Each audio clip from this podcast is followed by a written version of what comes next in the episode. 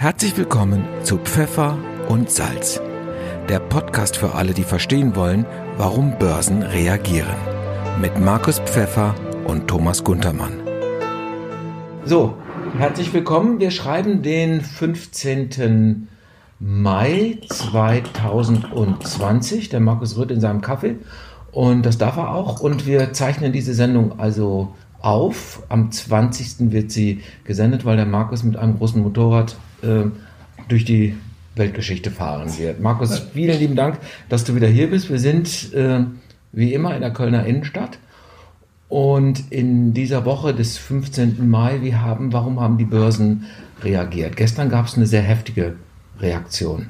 Eine kurze und heftige. Nach unten. Ja, ja sowohl als auch. Also erstmal stark nach unten. Ähm, aber mit verblüffender Kraft erholte sich der Markt auch intraday schon wieder, sodass wir im Prinzip heute äh, auf den Stand von vorgestern sind. Also ähm, wir sind im Prinzip nach wie vor in dieser jetzt fast seit drei Wochen dauernden Seitwärtsbewegung unter einer hohen Schwankung, rund fast 10 Prozent, aber das muss man jetzt bei den aktuellen Volatilitäten auch so akzeptieren.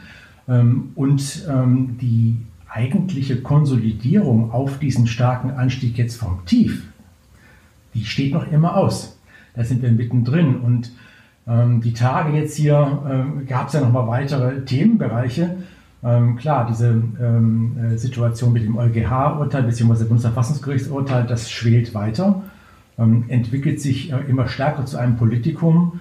Ähm, man kann ja, ich habe letztens sogar gelesen, Verfassungskrise, weil jetzt zwei wesentliche Organe sich gegenseitig die Kompetenzen abreden. Also ja, es ist interessant. Heute Morgen habe ich ein sehr äh, aufschlussreiches und interessantes Interview mit Norbert Röttgen gehört, den wir jetzt ja längere Zeit nicht gehört haben. Also ich habe ihn zumindest medial nicht wahrgenommen. Und er ist ja ein, ein Kritiker dieses Urteils. Äh, ähm, und äh, seine Tendenz war zu sagen, äh, ja, wo kommen wir jetzt hin, wenn, und deswegen, weil du sagst Verfassungskrise, wo kommen wir denn jetzt hin, wenn jetzt ein Bundesverfassungsgericht dem EuGH sagen muss, äh, äh, was sie bitte für äh, Bürger der für einzelnen Nationalstaaten in Betracht ziehen äh, müssen. Also ähm, er sieht da schon deutlich einen Unterschied. EuGH ist EuGH und Bundesverfassungsgericht ist Bundesverfassungsgericht und ähm, Kritiker dieses Urteils. Bist du eigentlich ein Kritiker des Urteils oder findest du es gut? Hm, also, es, das, das Gute an diesem Urteil ist, dass es noch einmal den Fokus auf die aktuelle Situation legt. Ja. Und zwar dahingehend, dass wir alle durch die Aufkauf, Aufkaufpolitik der, der, der EZB letztendlich ähm, hier in der Eurozone das Bestehen der Eurozone garantieren können. Mhm. Ähm, äh, insofern ist das gut, dass wir nochmal alle dafür sensibilisiert werden. Aber ähm, äh, wir haben ja schon gesehen, direkt kam äh, auch ein Lob aus Polen zum Beispiel für dieses Urteil des Bundesverfassungsgerichtes. Ähm, äh, und dementsprechend entsteht ein Problem, denn damit wird klar, wenn das EuGH hier nicht die letzte Instanz ist, dann werden wir für alle möglichen Entscheidungen, die aus Europa kommen, ähm, die zum Beispiel auch auf die spezielle polnische Situation gehen, mit all diesen rechtlichen Änderungen, die wir da erlebt haben, äh, dann denen auch die Möglichkeit gibt, auch letztendlich alles in Frage zu stellen. Und stell dir mal vor, wenn wir in die Situation kommen, dass dann doch irgendwann einmal die Zinsen steigen werden und dann dementsprechend die EZB sich unter Handlungsdruck sieht, die Zinsen anzuziehen. Man kann sich das ja kaum vorstellen. Aber mhm. wenn das passiert, dann kommen die ganzen eventuellen äh, Urteile aus den nationalen Gerichten der Südeuropäer, die dann sagen, das geht so nicht. Mhm. Also ähm, ich denke mal, es ist wichtig, dass hier klar ist, wie hier die Kompetenzen verteilt sind. Wer hier im Prinzip jetzt mal als, als Laie gesagt, das letzte Wort hat. Ja, das wird aber doch kommen und das muss doch äh, europäisch sein. Meine, das ja. ist ja ein vergiftetes politisches Lob aus Polen, oder? Ja, das weil ist, das weil die Polen ja gerade alles daran tun, äh, der EU, ähm, Entschuldigung, ans Bein zu pinkeln und die werden das natürlich jetzt, äh, die feiern das natürlich, aber ja. das Lob können wir uns, äh, da können wir, glaube ich, drauf Nein, verzichten. Ist, es ist wichtig, dass das jetzt geklärt wird. Ich finde das auch interessant, dieses ganze Geeier war jetzt darum, ja. wer gibt denn jetzt die Antwort? Ähm, gibt eventuell die Bundesbank die Antwort auf die Frage des Gute Bundesverfassungsgerichtes? Gute Frage, ja. Ähm, damit eben nicht jetzt hier äh, der EZB antworten muss und damit im Prinzip schon fast so ein bisschen weisungsgebunden ist. Also äh, man sieht, was das jetzt für ein, ein Politikum geworden ist. Ich hoffe, wir kommen schnell darüber. Wir haben beim letzten Mal ja schon gesagt, die Auswirkungen werden, es werden da keine Auswirkungen entstehen, direkter Art auf die Handlung der EZB. Ähm, äh, Aber es ist ein ideologisches äh, Thema, weil jetzt, wir ja. reden ja auch lange darüber, die EU muss sich reformieren. Es gab ja viele Vorschläge da aus, äh, aus, aus Frankreich von Herrn Macron in der, in der Richtung. Und ich glaube, dass die EU jetzt wirklich dringend gefordert ist. Das ist ein politisches Problem, das die lösen müssen. Ja. Und ich glaube, da muss man einen Grund, eine grundsätzliche Lösung finden und sagen, so machen wir jetzt weiter.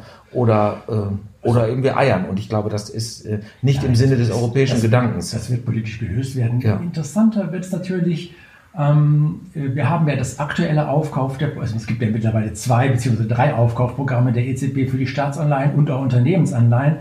Ähm, aber es zeichnet sich jetzt bereits ab, dass es nochmals eine weitere Aufstockung geben wird. Mhm. Ähm, äh, und dabei ist jetzt die EZB bereits schon an die sich selbst oder von sich selbst gesetzten Grenzen gestoßen. Das heißt, die Problematik, obwohl es ja aus dem äh, Bundesverfassungsgericht definitiv herausgelassen wurde, nämlich die Problematik des aktuellen 750 Milliarden Aufkaufprogramms ähm, äh, und dass die EZB bereits da verbalisiert hat, dass äh, sie da auch die Grenzen, die bis dato galten, die ja so positiv hervorgerufen wurden, mhm. Ähm, äh, äh, hervorgehoben wurden des Bundesverfassungsgerichtes, dass diese Grenzen auch überschritten werden. Also wir werden weitere Klagen kriegen, es wird weiter einen Hickhack geben.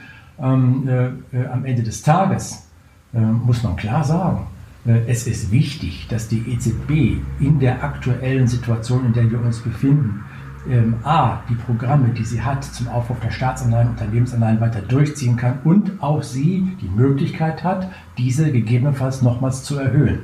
Diese Möglichkeiten müssen bestehen bleiben. Alles andere wäre ähm, äh, vielleicht in, unter manchen Aspekten ähm, äh, richtiger, aber unter wirtschaftlichen Aspekten, äh, unter Zusammenhalt für die Eurozone äh, wäre das sehr schlecht. Mhm.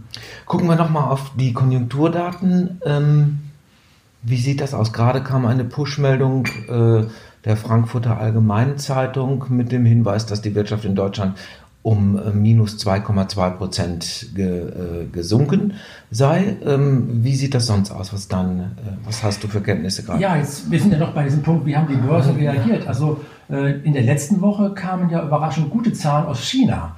Ähm, wir sahen, dass die Exporte äh, da besser waren wie gedacht, gedacht. Die Importe mit minus 14 Prozent etwas stärker zurückgegangen sind.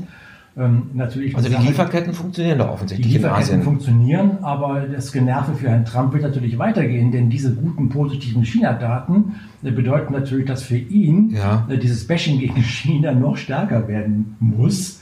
Ähm, äh, denn dass die jetzt hier weniger importiert haben, heißt das im Prinzip die gesamte Konstruktion des Trade 1 Deals, den die gemacht haben. Was ist Trade 1 Deal? Sag mal kurz wir hatten, bitte. Ja, wir hatten ja im Rahmen der Auseinandersetzung USA-China-Handels, dieser Hand, ja. Handelskrieg, ja. Ähm, hatten wir ja eine erste Lösung, in der ja vereinbart wurde, dass hier auch äh, gewisse Warenströme stattfinden sollen. Und China, das war Trade 1, ne? Hm? Und China wird, wir, wir sprachen ja schon davon, und China wird das wahrscheinlich so in dem Maße nicht erfüllen können. Und das ist natürlich jetzt wieder einmal Wasser auf die Mühlen von Trump, der sich jetzt im Moment sowieso hm. jetzt dazu nimmt, versucht zu profilieren ja. ähm, in diesen China-Bashing. Zumal, und das äh, fand ich dann auch jetzt vorgestern schon deutlich, er nimmt ja sogar das Wort von Kontaktabbruch in den Mund. Also ähm, man mag jetzt ja das ähm, nach außen, also nicht, ähm, er versucht es hier die innenpolitischen Probleme in den Griff zu kriegen, indem er jetzt hier außenpolitisch Entschuldigen sucht. Ähm, äh, dass äh, diese, diese Suche, diese Verbalattacken gehen weiter. Äh, die Börse, ähm, vor allem in Amerika, hat das bis dato ja, ähm, beim letzten hatten wir gesagt, entschuldigt. Das ja, kann man ja, weiter so ja. gelten lassen. aber es ist natürlich eine kontinuierliche auch Verschärfung in der Tonart bei ihm zu hören. Ähm, das macht die Sache insgesamt nicht einfacher. Mhm, dann gibt es auch diesen Indikator, was wir medial auch immer wieder hören in der einschlägigen Wirtschaftsberichterstattung, was macht der Arbeitsmarkt? Wie sind die Arbeitsmarktzahlen? Äh, USA hat neue ja. Daten. Wie waren die? Die kamen ja auch in der letzten Woche, die waren erstmal dramatisch, ähm, äh, aber besser wie gedacht. Und auch das ist etwas, weswegen der Markt das äh, erst einmal positiv auch aufgenommen hat. Sie sind zwar dramatisch, aber es war bereits eine noch dramatische, dramatischere Entwicklung eingepreist. Deswegen hat in Amerika der Aktienmarkt dann erst einmal mit einem kleinen Grad an Erleichterung darauf reagiert. Markus, erklär noch mal kurz, wir wollen ja auch immer ein bisschen, ich schließe mich da nicht aus, ich will ja auch mal ein bisschen lernen, äh, diese Arbeitsmarktzahlen. Was, warum ist das ein wichtiger Indikator oder warum wird das in der Wirtschaftsberichterstattung, warum taucht das immer wieder auf? Warum ist das so wichtig? Hm. Also am Ende des Tages, je mehr Arbeitslose, desto weniger Konsum. Nicht? desto höhere Sozialleistungen. Äh, in Amerika haben wir jetzt ja zum ersten Mal auch erlebt, dass hier dieses damals so ein Ben Bernanke Helikopter Money jetzt stattgefunden hat. Also jeder bekommt einen Scheck. Nicht? Ähm, das mag jetzt aufgrund der sozialen Konstruktion in Amerika jetzt äh, mehr als nur sinnvoll gewesen sein. Bei uns haben wir andere Möglichkeiten, diese sozialen Komponenten abzufedern, wenn eben hier so ein Einbruch kommt. Aber ähm, äh, eine kleine Arbeitslosenzahl deutet für eine prosperierende Wirtschaft, deutet darauf hin. Es ist wichtig, dass wir hier den Konsum am Leben halten können und es ist für Bush natürlich, äh, für Bush sage ich schon, für Trump ist das natürlich ein wichtiges Politikum im Rahmen auf die Vorbereitung der jetzt kommenden Wahlen. Er ist ja kontinuierlich da jetzt hier, da gerät immer mehr ins Hintertreffen mhm. gegen Joe Biden. Ne? Ja, ähm, dann gab es noch äh, von Colin Powell mhm. einen höchst unsicheren Ausblick. Was ja. hat es damit auf sich? Ja, das war also für auch die Erklärung für diesen, sagen wir mal, scharfen Rutsch, den wir gestern erlebt haben. Ähm, äh, äh Powell, Chef der amerikanischen Fed, ähm, äh, hat nochmal. Federal, also ist die, die, die Notenbank, ne? Genau, also, ja, was bei uns jetzt hier die EZB ja, ist. Ja, ja. Ähm, hat da nochmal äh, stark betont, dass er einen höchst unsicheren Ausblick hat für die weitere Entwicklung der Volkswirtschaft in Amerika. Mhm. Und ähm, äh, er hatte in dem Zusammenhang auch äh, gesagt, dass er jetzt hier keine Negativzinsen einführen werden wird. Ich denke mal, dass da Warren Buffett auch erleichtert aufgeatmet haben wird, der ja sehr stark in den Banken investiert ist. Ja. Die Amerikaner sehen ja, was mit unseren Banken passiert ist mit Negativzinsen. Also keine Negativzinsen bis auf weiteres, jedenfalls in Amerika, aber nochmal ein sehr großer äh, Konjunkturskepsis seitens von Herrn Paul. Ich meine, die bis dato Hoffnung der Kapitalmärkte, ähm, die Triebfeder, ähm, auch für die Erholung, hier bei uns im DAX von den 8000 jetzt hier wieder mhm. Richtung 11.3, äh, ist ja der, die Hoffnung auf dieses V, dieses Konjunktur-V, nicht? Also scharf nach unten und scharf nach oben. Ähm, das ist die äh, Hoffnung. Und dann geht es wieder so weiter also wie bisher. Es kann aber auch eine andere Variante geben, dass es erst stotternd und langsam erst. Ja gut, ich meine, das heißt ja Volkswirtschaftslehre. Nicht? Es gibt ja VWL, also dieses also L, L ist dann die dramatischste Variante. Ja. Aber ähm, man muss festhalten, alles das, was im Moment diese Hoffnung auf ein V ähm, äh, untergräbt, ähm, äh, reduziert, ähm, führt dann dementsprechend auch zu scharfen Reaktionen an den Kapitalmärkten. Wir, wir leben im Moment davon, dass wir äh, an den Kapitalmärkten auch erstmal die Vision einpreisen, dass jetzt hier Corona endlich ist, dass wir äh, jetzt einen sehr äh, äh, hoffnungsvollen Verlauf haben. Ja, sieht bis jetzt ja gut aus. Also ja, bis zur zweiten Welle, die die Virologen und Epidemiologen im Herbst und Winter dann ja. erwarten. Die würde also zwangsläufig kommen. Das ist, glaube ich, der, der, der Lauf der Dinge. Die Frage ist, ob wir bis dahin medizinisch so weit sind, damit umzugehen und der Sache den Stachel zu nehmen. Ja, also ja, das ist, das ist ein Stochern im Nebel. Also das ist ja sowieso, wir, wir erleben ja im Moment, es gibt keine vernünftige äh, Zahl jetzt hier für die weitere Perspektive der zum Beispiel DAX-Unternehmen. Insofern, als dass wir ähm, die Analysten auch gar keine vernünftigen Schätzungen abgeben können im Moment. Ähm, es ist ein reines Stochern im Nebel. Derjenige, der bis dato jetzt hier bei 8000 gekauft hat und auch nach oben weiter gekauft hat, der hat erstmal eine Vision eingepreist. Nämlich die Vision, dass die ganze Sache endlich ist, dass wir auf die Sache herauskommen werden, dass wir einen scharfen Abverkauf erlebt haben, eine Art Ausverkaufssituation an den Märkten, ähm, äh, der dann auch die Vision hat, dass das wahrscheinlich für die nächsten Jahre sogar die tiefsten Kurse sein könnten, die wir da gesehen haben. Das ist diese Vision im Moment. Das, das ist jetzt Markus Pfeffer, der Optimist, den ich kenne, ja? Ja, gut. ja, also Optimismus gehört mit dazu. Ich meine, wir hätten ja nicht mehr. Aber man muss natürlich immer ähm, äh, auch alle Dinge, die jetzt hier passieren, weiter abwägen. So eine Aussage wie gestern von Paul ähm, zieht dann den Optimisten erstmal für einen kurzen Augenblick den Boden weg aber äh, interessant ist natürlich dann auch diese abrupte und scharfe Gegenbewegung gestern. Und warum ist das so, so passiert? Was ja, denkst du? Das ist, das mag dann schizophren klingen, aber je schlechter manchmal Zahlen sind, desto mehr gibt eine Zentralbank Geld in den Kreislauf. Also ähm, je schlechter die konjunkturelle Situation ist, desto größer wird Druck, der Druck zum Beispiel auf die FED, eventuell noch mehr Pakete aufzulegen. Überleg mal, wir haben jetzt hier äh, vor nach fünf, sechs Tagen gab es die Überlegung seitens der Demokraten in Amerika, das ist jetzt auch ein politisches Statement, das kann man erstmal so äh, sagen, ohne dass das wahrscheinlich umgeht, aber weitere drei Billionen in die Hand zu nehmen, um jetzt hier das Geld unter den Leuten zu verteilen. Also äh, wir, wir legen in den Superlativen. Wir hatten das mal erwähnt, glaube ich, in der zweiten Folge ein All-In. Wir erleben hier ein finanzielles All-In. Und äh, ich bin sowieso mal gespannt. Ähm, äh, Im Moment, du sagtest ja gerade, wir erleben im Moment eine deutliche Entspannung in dieser gesamten Virussituation. Ähm, genau, aber das ist ja psychologisch. Das ist ja, ja, ja also aber das Prinzip. Also, nee, sagen wir mal so, ich bin ja großer. Wir haben, wir haben jetzt erstmal ja. diese Erholung und das Interessante ist, ja. dass wenn denn dann das sich so weiterentwickelt, äh, ich bin mal sehr gespannt auf die Diskussionen, die denn da jetzt noch auf uns zukommen werden. Inwiefern überhaupt diese gesamten Mittelaufwendungen, die wir jetzt hier erlebt haben und auch erleben und noch erleben werden, ähm, ob es jetzt drei Billionen in Amerika seitens der Demokraten sind, äh, da wird etwas weniger kommen, es geht durch den Senat nicht durch, oder ob es ein weiteres 750 Milliardenpaket der EZB ist. Die Bundesregierung wird ebenfalls machen und muss bereits schon ihre Steuer, Steuerschätzungen zusammenstreichen. Also ähm, wir erleben hier wirtschaftlich ein All-In. Äh, ich muss ehrlich sagen, ich habe so ein bisschen Angst. Ähm, äh, wir müssen ja im Hinterkopf halten. Schauen wir uns das an. MERS, SARS, die Schweinegrippe H5N1. Wir haben in den letzten 20 Jahren in einem relativ kontinuierlichen Abstand hier eine äh, ähm, Epidemie, äh, mögliche Epidemie nach der anderen erlebt.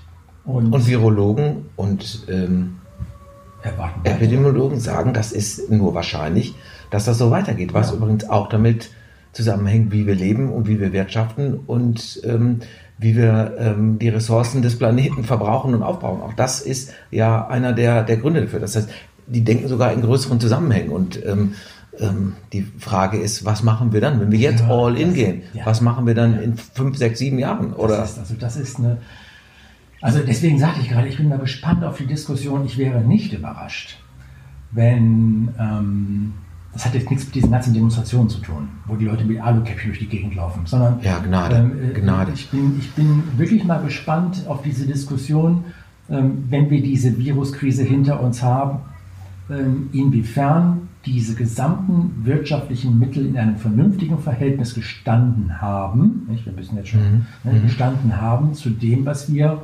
jetzt hier an äh, diesem ganzen äh, menschlichen Leid erlebt haben. Also diese Diskussion wird kommen müssen, denn ich kann mir ehrlich gesagt, also wir werden jetzt erleben, wir kommen ja später auch nochmal drauf zu sprechen, ähm, wir sehen jetzt nochmal in Italien ähm, da eine Ausweitung äh, der, der Neuverschuldung. Wir gehen jetzt Richtung 160 Prozent des BIPs. Also was sollten da noch gemacht werden? Wie, wie soll das in den nächsten, also was wird, die, also es ist wirklich so, was wird an Möglichkeiten zur Verfügung stehen, wenn denn dann in x Jahren die nächste Epidemie, geschweige denn von Pandemie, auf uns zukommt. Ja. Also, das gut, es ist eine deprimierende Erkenntnis, wir reden jetzt einfach weiter. ja gut, das ist, man muss es im Hinterkopf halten. Wir werden ja gleich nochmal, wir kommen ja auf die EZB noch zu sprechen, wir, wir greifen das Thema nochmal auf, aber das ist so eine Sache, das lastet schon. Das Klar, lastet, lastet auf jeden schon. Fall. Lass uns nochmal, äh, wo du es gerade angesprochen hast, Italien. Äh, wir hatten noch zwei Aspekte zu den Eurobonds, die wir äh, sowohl in der Pilotfolge als auch in unserer ersten Folge besprochen hatten.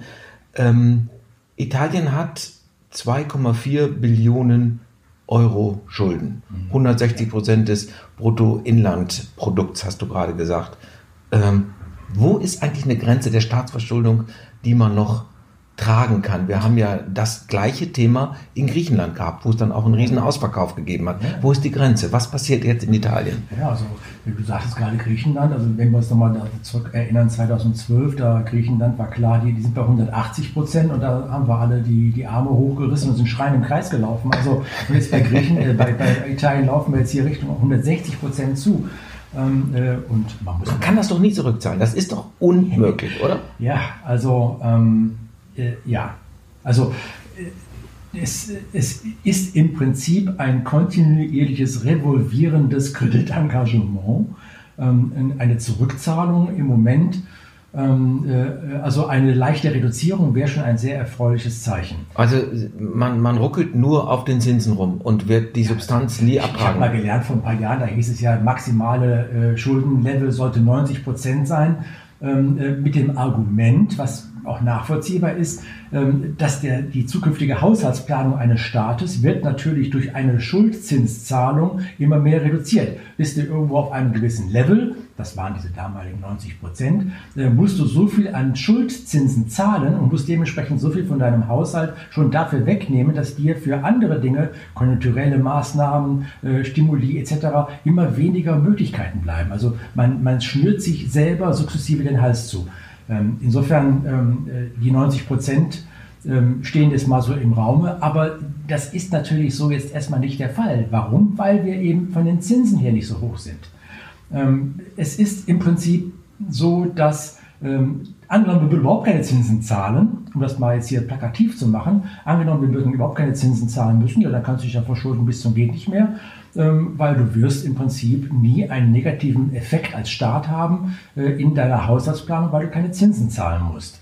Ähm, äh, andersrum gesprochen, ähm, äh, wir hatten ja in 2012 in Italien 8% Zinsen. Müsste Italien 8% Zinsen zahlen, hätten wir in Europa ein Riesenproblem. Mhm. Ähm, äh, es ist also äh, es ist vehement davon abhängig, dass die, die, die Zinssituation ähm, niedrig ist, damit äh, eine Schuldenfinanzierung eben kein Problem ist.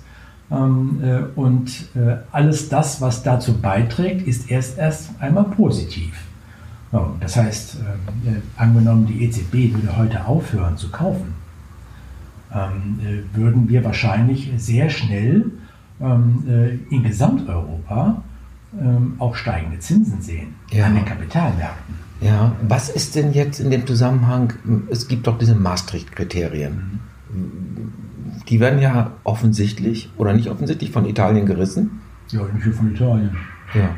Was, also, was nützen äh, die dann noch? Sag doch mal bitte zwei, drei Sätze. Was sind die Maastricht-Kriterien? Warum gibt es die und ähm, warum spielen die offensichtlich jetzt ja, keine Rolle? Also Hintergrund war damals, dass ähm, äh, diese, diese Eurozone äh, ist ja äh, ein Konstrukt, äh, wo man im Prinzip äh, äh, die wirtschaftliche, jetzt in Bezug auf die Währung, bereits vollzogen hat, aber die politische im als gemeinsamen Haushalts etc. noch gar nicht gemacht hat. Also ähm, man hat den zweiten von dem ersten gemacht und um das äh, von den Problemen her abzumildern, wir sprachen ja in der ersten Folge schon von der Historie zum Beispiel der Südeuropäer, auch Italien, die Italiener müssen immer herhalten. Also tut mir leid für die Italiener, ich liebe Italien, aber äh, ist halt eben nun mal so. Ähm, äh, dass eben auch aus der Historie, wie in den letzten Jahrzehnten sich verhalten haben, eben man sehr, sehr skeptisch war. Deswegen gab es die Maastricht-Kriterien ähm, äh, und auch in dem Vertrag wurde zum Beispiel auch gesagt, nicht keine Staats, äh, äh, also keine, keine Haushaltsfinanzierung jetzt hier durch die EZB für die einzelnen Staaten, aber auch die Haushaltsdefizite sollen der einzelnen Staaten nicht mehr wie 3% sein pro Jahr und die Gesamtverschuldung nicht mehr wie 60. Mhm. Ähm, und, äh, ähm, das, das, reißen wir alle locker, ne? Die Bundesrepublik auch. Ja, und mittlerweile wir auch. Ja. Wir hatten es auch. Nun gibt es auch immer, es gab auch die erlaubte Phase 2008, war ein Krisenjahr. Mhm. Auch in diesem Jahr ähm, ist das äh, alles, sagen wir mal, Ausnahmesituation. Ausnahmesituation. Ja. Ähm, aber ähm, äh, wir müssen schon im Hinterkopf halten, dass diese Kriterien äh, immer weniger in den Fokus geraten sind. Jetzt habe ich ja gelernt von dir, die Eurobonds bedeuten ja, ähm, deswegen kamen wir zu dem Thema auch Italien äh, eingangs, ähm, dass man die Schulden dann von Italien in Form von Eurobonds, also, also quasi europäisch äh, ähm, solidarisiert. Das heißt, alle, die europäische Gemeinschaft, Wirtschaftsgemeinschaft würde haften. haften. Für eine Verwendung, wo sie keinen Einfluss drauf hat. Also das, das, äh, ja. das hatten wir beim ersten Mal schon rausgearbeitet. Also es ist das Problem, dass wir in eine, Haftungs, äh, äh, in eine Haftung hineingehen, ohne dass wir auf die Verwendung der Gelder selber da Einfluss haben können. Ähm, das heißt, wenn denn dann das jetzt in Italien für ein Grundeinkommen genommen wird, es sei da ja an die äh, politischen Parteien da nochmal erinnert, die ja da zum Beispiel vom Grundeinkommen her oder noch mal frühere Rente und so weiter. Also es gibt da viele Dinge, wo man das Geld für nutzen könnte. Ähm, es würde dann letztendlich verkonsumiert werden. Ja. Ähm, es würde eben nicht äh, investiv erfolgen. Es würde nicht äh, dazu genutzt werden, sich zu reformieren und das ist die große Angst äh, der, der, sagen wir mal, äh, der nördlicheren Euro-Länder, dass eben da wieder einmal ähm, sagen wir mal, suboptimale Dinge mitgemacht werden würden. Ich habe einen interessanten Aspekt, wenn wir jetzt gerade über Bella Italia reden. Wir sollten ähm, das nochmal einmal weiterführen. Daniel äh, Steltner von äh, der bei Twitter, heißt er at ThinkBTO. BTO steht für Beyond the Obvious. Er ist, ähm, ähm, macht Strategie und Makroökonomie und hat Beyond the Obvious ist ein Diskussionsforum und da geht es ähm, Auch äh, an einer Stelle ging es um das Thema Italien und er wird dann zitiert mit äh, folgender, äh, mit seiner folgenden Vorschlag. Die Italiener verfügen über ein Privatvermögen von 9.900 Milliarden Euro. Ja, hohes Privatvermögen. Die Schulden des italienischen Staates liegen bei 2500 äh, Milliarden Euro. Heißt, das Privatvermögen der Italiener ist deutlich, deutlich höher, fast viermal so hoch wie äh, das Privatvermögen. Also der italienische BIP lag vor Corona bei 1800 Milliarden Euro. Das sind jetzt ganz viele Zahlen. Aber er sagt seine Conclusio, eine Abgabe von 20 Prozent auf das Pri Privatvermögen ergebe 1980 Milliarden Euro. Ähm, und das wäre letztendlich äh, eine deutliche Erleichterung. Ja, Wie würdest du dazu stehen, zu diesem Gedanken? Wenn Aber wir in Griechenland ein vernünftiges Steuersystem hätten, wo die Steuern auch eingetrieben werden, wäre auch alles okay. Also das sind gute Ideen, keine Frage, aber ähm, also eine Vermögensabgabe von 20 Prozent, Heidewitzka. Also äh, äh ich mag mir kaum vorstellen, äh, was, das, ähm, was das für politische Instabilitäten in Italien herbeiführen würde. Ja, wird es in jedem Land natürlich. Ne? Aber am Ende des Tages, äh, die, die, die grundsätzliche Überlegung ist, hat natürlich ihren Charme. Wir sehen ja auch in Deutschland, die Esken jetzt hier, SPD, äh, hat ja auch schon da innovative Gedankenspiele gemacht in einer Vermögensabgabe von den ganz, ganz Reichen etc. Ist ja ein, ist ja ein altes sozialdemokratisches Thema, auch, auch von den Linken jetzt. Aber wollen wir jetzt, also ist offensichtlich eine politische Frage. Ähm, aber der, die Idee ist doch, in Italien ist so viel Vermögen da, also das ist, die Reichen in Italien, das sind sehr, sehr wenige, weil auch dort die Schere der sozialen Kluft deutlich auseinandergeklafft äh, ist in den, in den letzten Jahrzehnten auch. Also das Privatvermögen könnte dem italienischen Staat helfen. Aber das wird, wird nie passieren, oder? Sind wir uns einig? Ja, also man, wenn, wir, wenn wir mal unseren, den Gedanken mal weiterspinnen ja. und sagen, Staatsverschuldung, gehen wir mal von Italien weg, weil wir reden ja in der gesamten westlichen Hemisphäre von ja. diesem Problem. Ja. Und ich meine, die neuesten Zahlen, wenn ich mir ansehe, wir werden äh, jetzt hier auch in den USA in, jetzt mit in 2020 auf rund 140 Prozent kommen. Mhm. Also äh, das sind das, wie kann man überhaupt dieser zunehmenden Staatsverschuldungssituation Herr werden?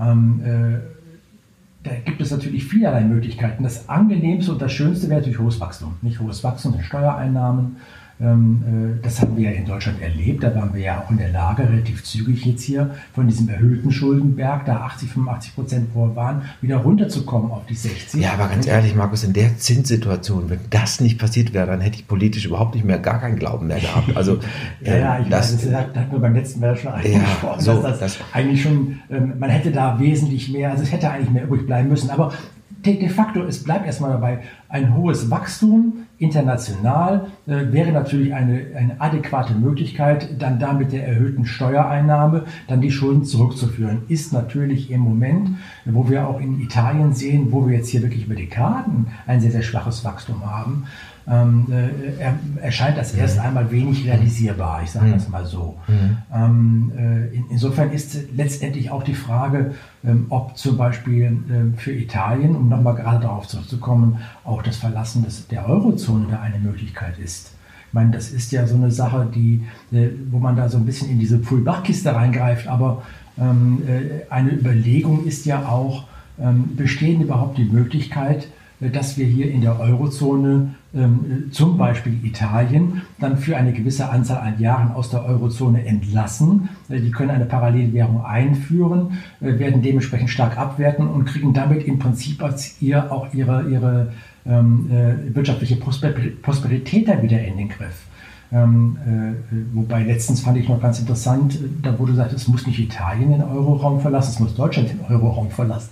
Was natürlich auch ein ganz, ganz interessanter äh, Aspekt ist. Ähm, de facto muss man allerdings sagen, ähm, äh, äh, die Aussage, und ich glaube, das können wir hier am Tisch auch so sagen, es wird keiner den Euroraum verlassen.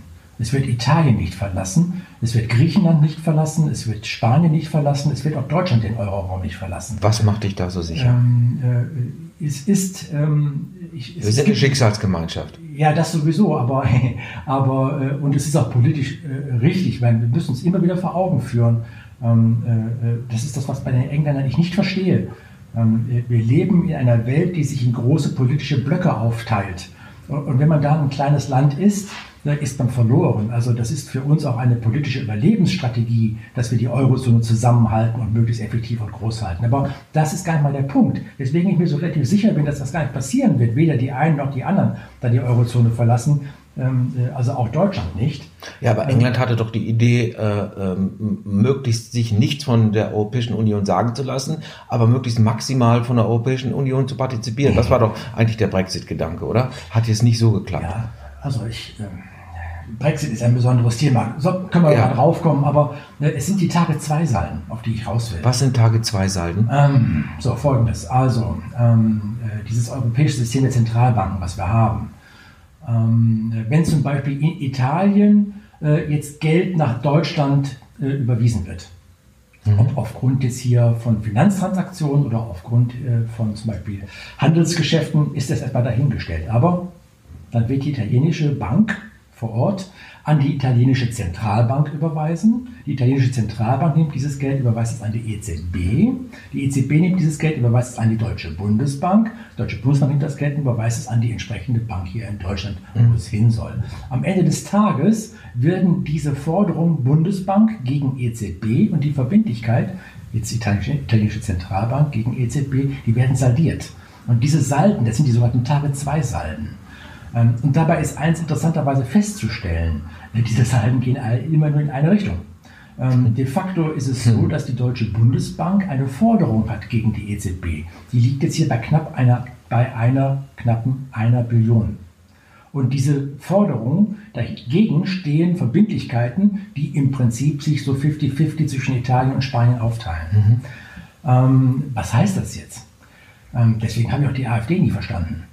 Ähm, das heißt de facto, wenn wir heute, also Deutschland, die Eurozone verlässt oder wenn Italien die Eurozone verlässt, werden diese Forderungen hinfällig. Es würde im Prinzip sicher die EZB in diesem Maße so nicht mehr bestehen. Es würde also die Bundesbank die Forderung an die EZB stellen. Und die EZB würde wahrscheinlich das in dem Maße nicht bezahlen können, weil die italienische Zentralbank das nicht bezahlen kann.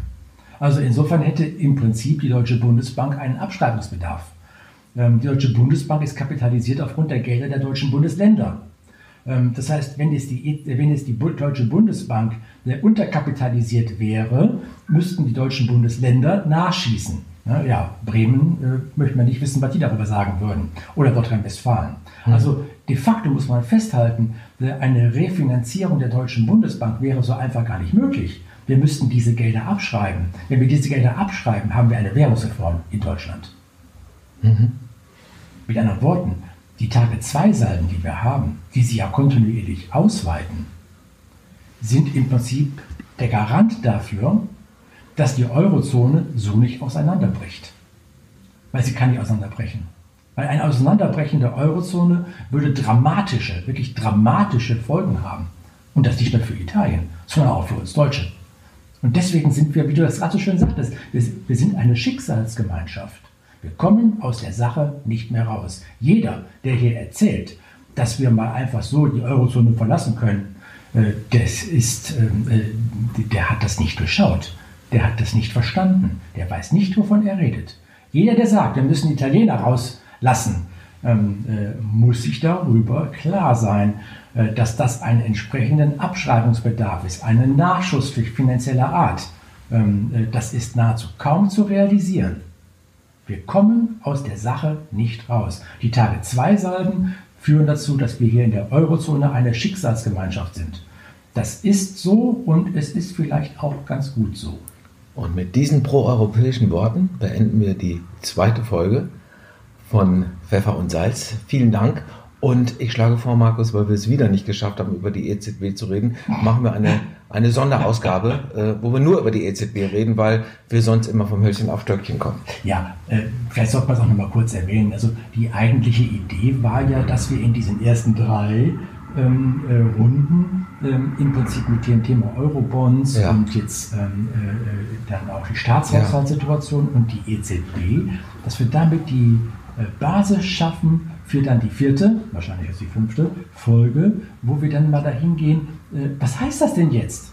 Was bedeutet das denn jetzt? Und welche, welche Conclusio ziehen wir daraus? Es geht ja nicht darum, dass wir hier irgendein Buch verkaufen oder irgendwas, sondern es geht darum, wie wir zum Beispiel auch als Vermögensverwalter diese Dinge, die jetzt einfach Fakt sind, ähm, wie wir die umsetzen. Was machen wir daraus? Ähm, aber das wird dann wahrscheinlich die fünfte Folge dann sein. So, das nennt man jetzt Cliffhanger. Vielen lieben Dank und ähm, auf bald. Ciao. Bis dann, Thomas. Das war Pfeffer und Salz, der Podcast für alle, die verstehen wollen, warum Börsen reagieren. Mit Markus Pfeffer und Thomas Guntermann.